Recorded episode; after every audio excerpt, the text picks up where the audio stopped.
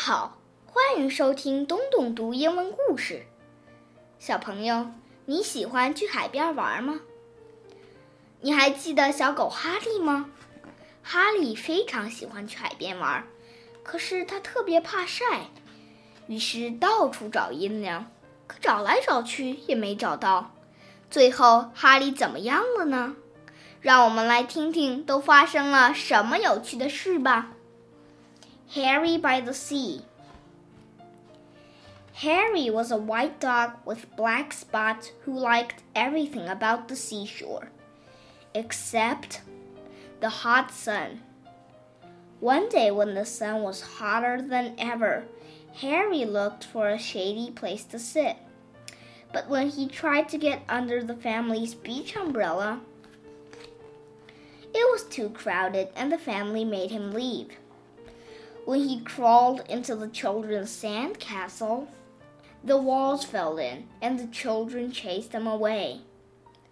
When he walked in the shade that a fat lady made, she became angry and made him stop following her.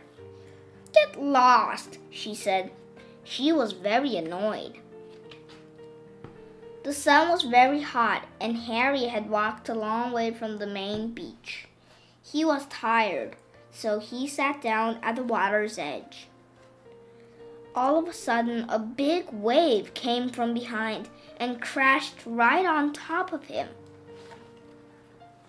When the wave rolled back, Harry was left floating in the water. He was completely covered with seaweed. He didn't look like a dog anymore. He looked like something from the bottom of the sea. Suddenly, a lady saw him floating toward her. Help! Help! she shrieked. It's a sea monster! The lifeguard heard her and blew his whistle. Everybody out! he shouted. Everybody out! Everyone ran out of the water, and so did Harry. He was still covered with cold, wet seaweed. It made him feel cool and comfortable, and now he didn't mind the sun at all. He felt so good. He started running back to his family. On his way, some people saw him. It's a sea serpent, one of them screamed. It's a giant sandworm, shrieked another. Harry had water in his ears and could hardly hear them. He kept on running toward the main beach. When he got there, Harry stopped and stared. Instead of just his family's umbrella, now there were hundreds of them. They were all striped, just like his family's. Harry couldn't tell one umbrella from another. Suddenly, two beach attendants saw him. Holy smoke! One of them gasped. What's that?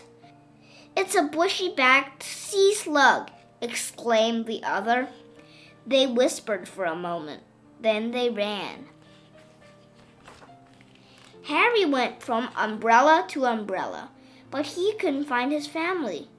Everyone wore sun hats and sunglasses, and everyone used suntan oil, just like his family. Harry looked and sniffed very hard, but it was no use. He couldn't tell one family from another.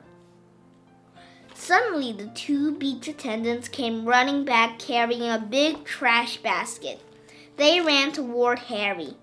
Stand back, one of them said to the crowd. We're going to catch it and take it to the aquarium, said the other.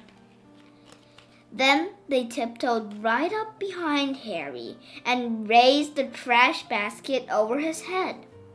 Harry didn't know the beach attendants were behind him. He was listening to something. He thought he heard someone calling his name. There it was again. Harry! Harry! Harry! Now Harry was sure. He didn't wait another second. Just as the basket came down, he ran. He ran right out from under the basket.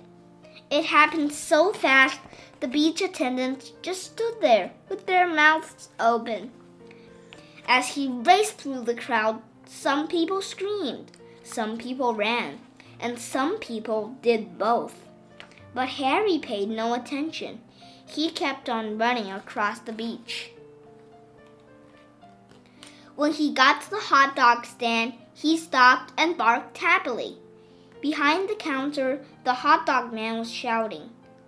It was his voice that Harry had heard, but Harry had water in his ears and couldn't hear very well. The man wasn't shouting, Harry, Harry, Harry. He was shouting, Hurry, hurry, hurry, get him while we're hot. Harry still thought the man was calling his name. He barked and jumped with joy.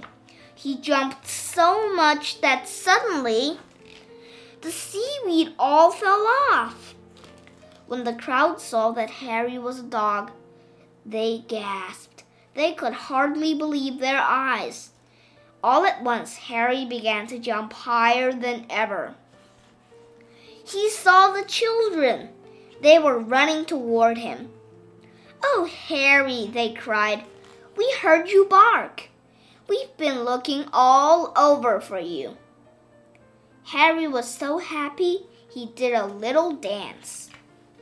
The hot dog man was very grateful to Harry for bringing the crowd to his stand. He sold all the hot dogs he had. He gave Harry a free hamburger.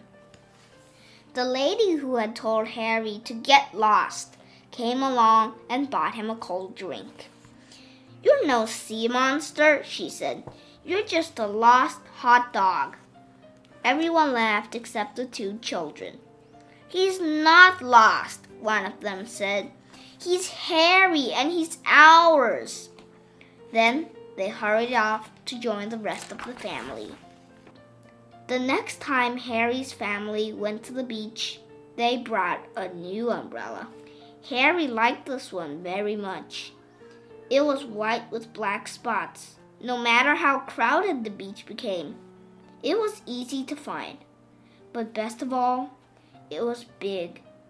And when the sun got very hot, there was room underneath for them all.